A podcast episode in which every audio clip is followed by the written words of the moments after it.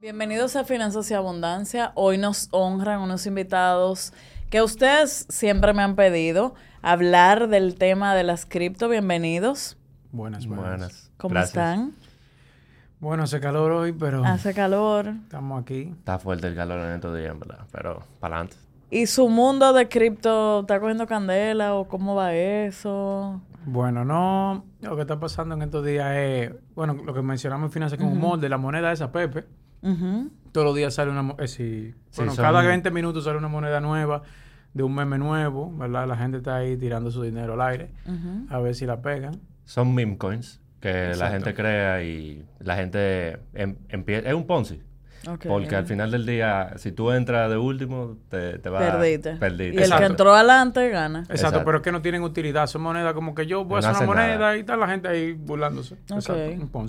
Pero que, en verdad, si tú eres una de esas personas que, tú sabes, que encuentra una de las que le va bien, como el Pepe, que No, llegó a 2 billones de market cap, tú sabes, eh, te va muy bien. Hay gente que convirtió 20 dólares en millones de dólares. Claro, pero eso del Pepe también ha salido unos rumores ahí que, de que vainas y cierta gente están detrás de eso. Yo no sé qué tan certero sea eso, pero tiene sentido.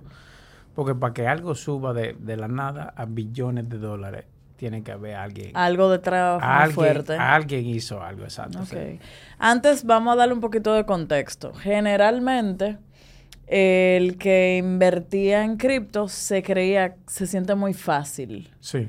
Entonces, como que por eso la tendencia a las estafas. a- Entonces, cuéntenme, yo tengo mucha gente que me dice, Sara, no sé nada de nada. Alguien que va a empezar, ¿qué es lo primero que debería tomar en cuenta para evitar que lo estafen?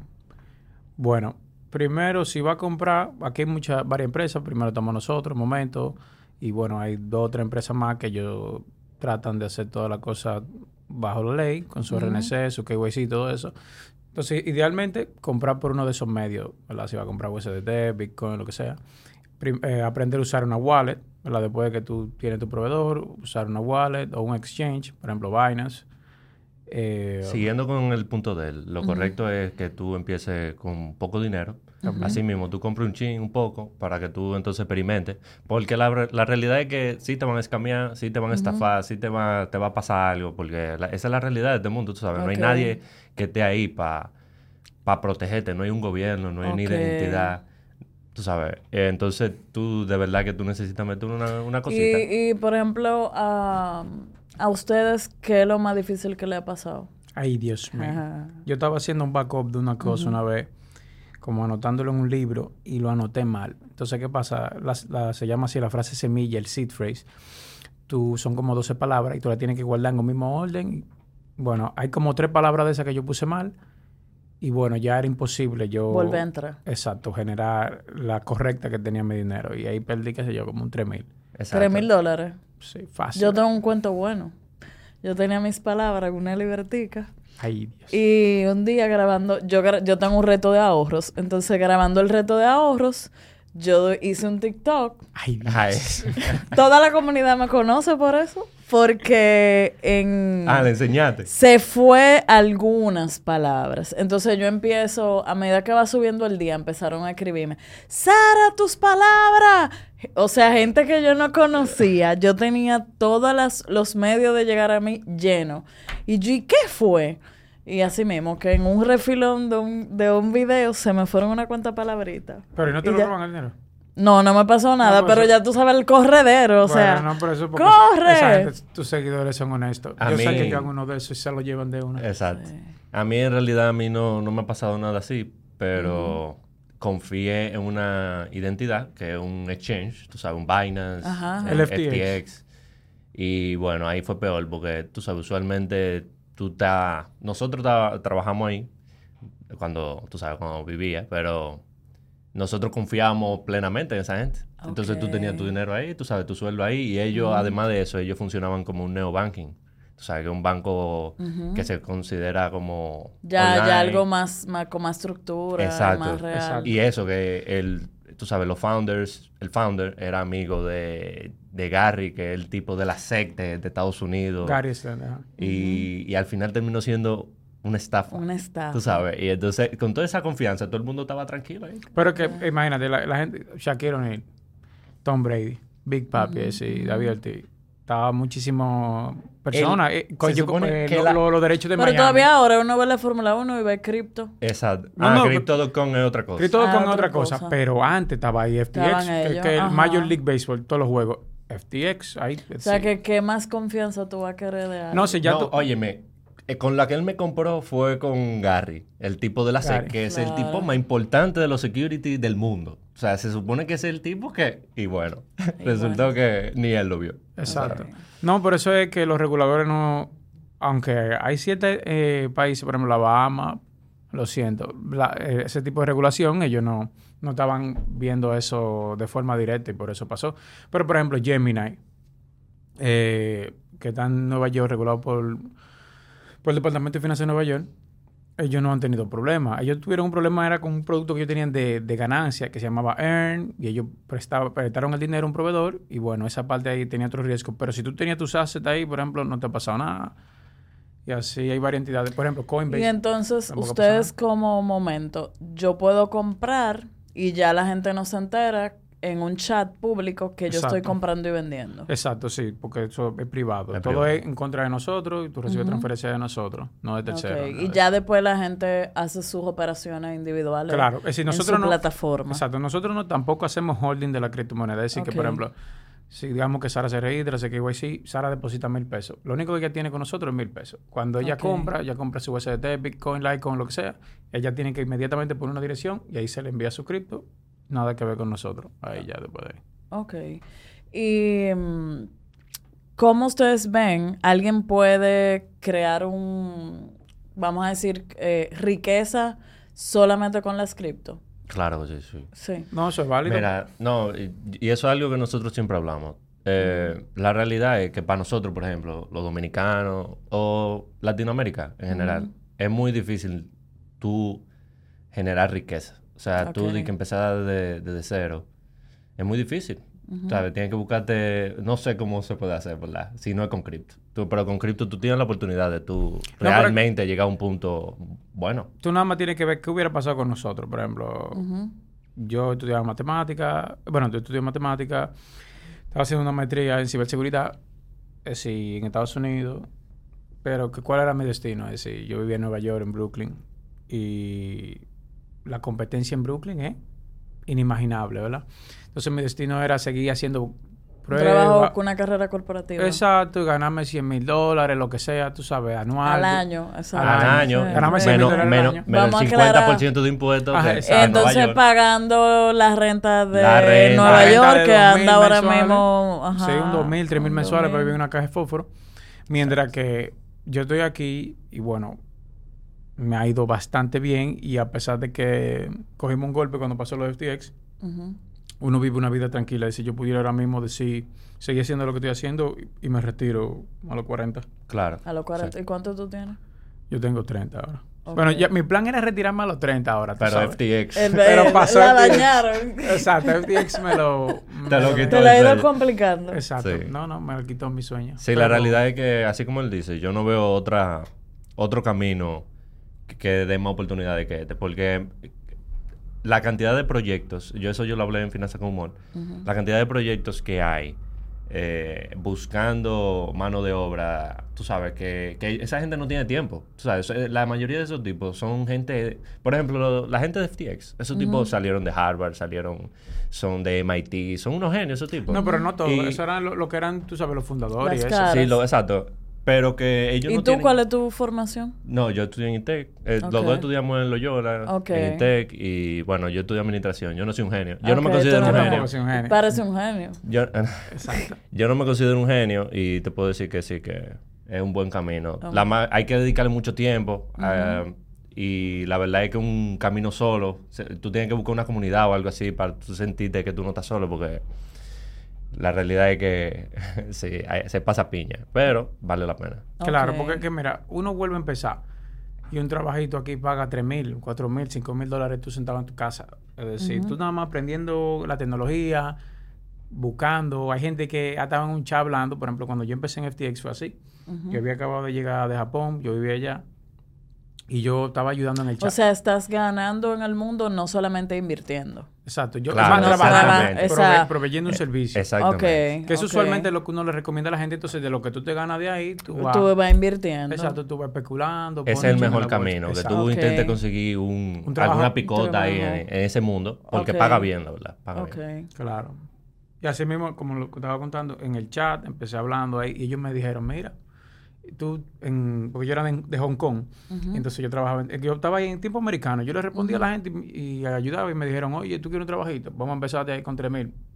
Y yo dije, Tres mil mensual. 3 mil dólares mensuales. Y yo, no, vamos a dar. Vamos a darle. Exacto, a, a los tres, al, al mes me dijeron, ven para Hong Kong para conocerte, me pagaron, si se gastan como 10 mil dólares en pasaje, que ellos me pagaron, lo conocí, conocí a Sam, por ahí anda la famosa foto, y, y luego me, me pagaban un 6 mil dólares mensuales, es decir, bonos anuales Exacto, aquí, inimaginables. Y de, ese y de- punto aquí de lo que tú ganabas, ¿qué por ciento tú dedicas a la inversión? Bien, yo es en el mundo tradicional así, por ejemplo, cuando pasó el 2017 nosotros no, no teníamos la idea de, de invertir en algo tradicional, algo más seguro.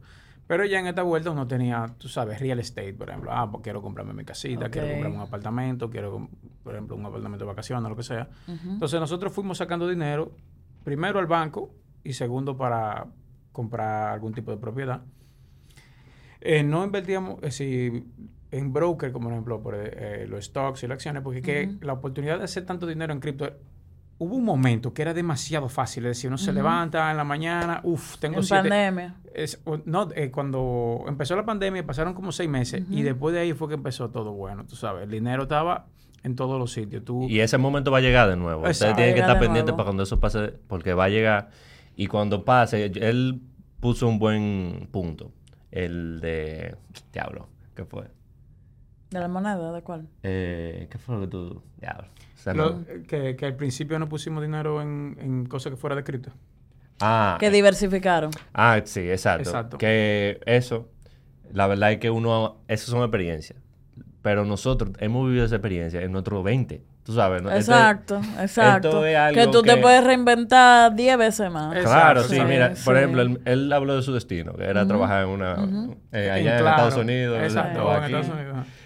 pero el mío era trabajar a lo mejor en un banco o algo así Sí. por el estilo.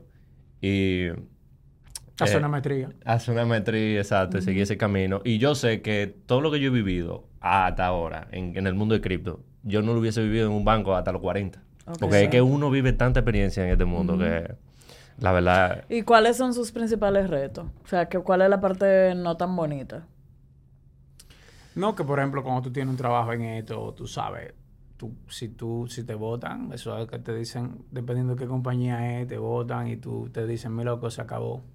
Tienes- no, hay, no hay liquidación, quizás no hay doble sueldo, eh, quizás no te pagan por el banco, tampoco te pagan en una criptomoneda, tienes que vender Ujú. local. Eso, eso no es tan importante, pero tú sabes, la gente está acostumbrada aquí a su doble sueldo, sus vacaciones. Yo, por ejemplo, trabajo ahora mismo en otra empresa que se llama Damex, ellos son un OTC, que es como un- una compra y venta de la criptomoneda, Ujú. pero más grande. Yo manejo millones de dólares y euros y todo eso. Entonces, los días que Y no de- te hace competencia al No, porque- eh, momento. No, porque los clientes de momento son locales, ¿verdad? Locales. Entonces, además de que, por ejemplo, una entidad europea ve a República Dominicana como un país de alto riesgo. Entonces, mucha gente aquí no, no maneja ese volumen. Así de que, Ok. de que vamos a vender 8 millones de euros que lo quiero en el banco ahí. Entonces, no, no, no hay competencia. Entonces, Primero, no hay interés de... No de- hay exacto, exacto, exacto. Pero, nada. Venimos haciendo nada. Sí, mira, la, los retos, hablando de eso un poco, eh, es que esto to- todo es startups. Tú sabes, tú estás aquí en un mundo que todos estos proyectos son nuevos, están acabados de salir, tienen menos de dos años, tienen menos de tres años. Y ahí, tú sabes, de un momento a otro Hay mucho desorden, se desaparece se el desaparece, se tienen que buscártela por otro lado. Pero también hay cosas buenas. Así mismo como son startups, tú sabes, si tú... El, el upside, tú sabes. la- el upside. la- si la tú, tú ganas moneda también, te pueden dar tu bono, te pueden dar tu... Todo ese tipo de cosas existe ahí. Si tú empezaste de- con esa gente. Pero te vamos a darte un ejemplo local. Aquí había, ha- había un- un- una serie de personas que ellos trabajan un, po- un proyecto que se llama Pocket Network.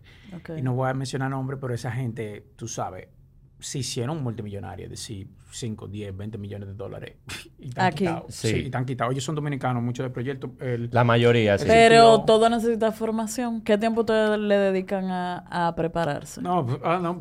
Eso, yo- en yo- verdad, todos los días tú aprendes algo nuevo. Exacto, yo, tú- yo duré años sin tomar vacaciones, tú sabes. Yo duré años ahí tirando páginas en el internet, tú sabes que te levantas en la mañana, no te has cepillado y estás ahí viendo el mercado, lo que sea. Entonces yo he dedicado una, una cantidad de tiempo inmensa. Por ejemplo, yo lo- el- los primeros tres años, dos años que yo duré trabajando en FTX, yo estaba muriéndome. Yo tuve que parar y empezar a coger vacaciones y todo eso y ahora vivo una vida más tranquila, más suave. Pero en la vida del startup, eso es... No, y que estamos también en un el mundo. mundo tecnológico, tú Exacto. sabes. Y la tecnología todos los días hay algo nuevo. Y, a- y así mismo en el blockchain. En el blockchain siempre hay una solución nueva, siempre hay un problema nuevo y que trae, ya tú sabes. eso- Dígame un poquito de su relación con impuestos aquí en República Dominicana, con, con entidades de regulación. ¿Cómo ven esa parte? Bien. Eh, con lo del impuesto, eh, la, la DGI sacó algo, ¿verdad? Hace un tiempo que si tú conviertes dinero de... Si tú estás tradeando cripto, y cripto a cripto, ahí no, no hay problema, tú no tienes que pagar un chele. Pero si tú lo conviertes en una moneda real, en, tú sabes, lo vendes a peso, peso. tienes que pagar tu impuesto. Y entonces, es aproximadamente como un 28%. Wow. Entonces, eh, hay varias formas de tú reportar eso y, bueno, tener tu ganancia. ¿Qué pasa? Que tú, aunque tú, digamos que tú vendes tu USDT, tú tienes tu dinero, tú tienes tus operaciones, tú lo reportas, te consigues un contable eh, y tú lo haces, tú, tú, puedes, tú puedes pagar tu impuesto, ¿verdad? Y no hay problema. Pero el banco en sí, él no, no te va, él no te dice, que, ah, si tú pagas tu impuesto, criptomoneda, vamos a Exacto. darle. Esto no es friendly. Hay como, la verdad un, que Exacto. hay como una, Al un rechazo. Exacto, tú, no, tú, tú lo haces así, tú sabes, sin mo- manejarte con transferencia internacional y cosas así, los bancos se hacen los locos. La realidad es que aquí localmente, tú sabes, ellos no saben identificar quién es bueno y quién es malo. Entonces, ellos simplemente asumen que todo el mundo es malo. No, no, no, pero eso, eso, Porque eso en tiene que, bancos. eso tiene que ver por la superintendencia de banco. Y mira, nosotros nos acercamos a ellos, ¿verdad? Y les dijimos, mira, por ejemplo, cuando yo estaba trabajando en FTX, lo contacté de mi correo de FTX y le digo, vamos a, a manejar eso de la regulación, porque cuando yo vivía en Gibraltar, eh, yo trabajaba, tenía un fondo de- regulado de que operaba en el mercado de criptomonedas y todo eso. Y, y nada, yo conversé con alguien de la superintendencia, duramos dos horas hablando un día en una reunión y bueno, más nunca. Es decir, y eso fue hace dos años. Entonces, las entidades, la superintendencia de banco, que sería el ente que tiene que decir a los bancos cómo maneja esto, no está en eso. Entonces, Ok. nada, los bancos que lo hacen. Eh, pero ustedes ven a futuro un tema de que, porque si todo eso es descentralizado, Sí. Si No, hay más regulación, favorece el mercado. Sí, sí, porque Yo tú- creo que sí, que tú favorece puedes, más. es que mira, el Sí. mismo gobierno puede sacar sus monedas centralizadas. Eh, Exacto, pudiéramos tener un DOP en cripto. En cripto. Exacto. Entonces, pudiéramos tener eso. Ya y pudiéramos tener mercado de cebolla y todo eso que, eh, en el blockchain, ¿verdad? Y que el gobierno lo regula eso. Pero aquí todavía falta eso. Aquí no hay mercados digitales donde tú estás ahí en una pantalla viendo, ah, voy a comprar Popular, voy a comprar BHD, voy a comprar cualquier empresa privada que vende acciones. Pero yo- Llegaremos ahí algún día. Llegaremos ahí algún día. Yo Pero que- ellos necesitan ayuda. No, ellos Yo necesitan digo ayuda, no, que- ellos que- necesitan intención de Que querer eso es hacerlo. mucho como Uber y los taxis. Exacto. Que a la larga, o sea, sobre todo el tema de blockchain, de todo eso, a la larga, toda la parte de, de ventaja que uno tendría es tan grande que el- es el futuro. Sí. Sino que es que es inimaginable. Si yo te cuento, imagínate que tú, un ejemplo clásico, tú coges los bonos del gobierno, son 16%, tú lo tokenizas y tú tienes un mercado 24/7 donde la gente puede comprar y vender un bono vender. con una criptomoneda y, por ejemplo, la superintendencia de valores pudiera encargarse de supervisar todo eso, ¿verdad? De quiénes, de que las entidades que lo venden sean brokers regulados y todo eso. Es sí, son infinitas las posibilidades. Excelente. La- un buen paso es Ecuador, que eh, El El Salvador. Salvador, que está metiendo mano con eso. Entonces, Y que ayuda mejor- con los impuestos. Tra- También, exactamente. Claro, claro. Bueno, ellos anularon el impuesto totalmente de cripto. Eso es lo que tú haces usualmente para traer un sector a tu país. Incentiva, Exacto, claro, incentiva. claro. Como Portugal también antes. Eh, ¿Dónde podemos seguir aprendiendo con ustedes de todo este mundo tan interesante? Bien, nosotros tenemos un canal de YouTube, en Instagram, elmomento.rd. Tenemos una comunidad en Telegram En ahí, que ustedes pueden entrar, preguntar cualquier cosa. Ahí están los muchachos. eh, Están buscándosela. Sí. Sí, sí, sí, el día entero hablando ahí de, de qué vamos a hacer y qué es lo que está pasando. Y nada, en el canal de YouTube nosotros subimos contenido gratis, tenemos un blog, también subimos contenido gratis. Y nada, el que lo, lo, lo más interesante es una persona que esté preguntando y que tenga el deseo de aprender y uno está aquí Lo ready puede para lograr, ayudarlo. claro. Claro, sí. Pues muchísimas gracias y Gracias a ti. nada, espero volverlos a tener con más tiempo por aquí. Sí, no, vamos a trabajar para eso, que hay que, mucho, hay que dar mucho contenido. Claro, Sí. así mismo. Gracias, señores.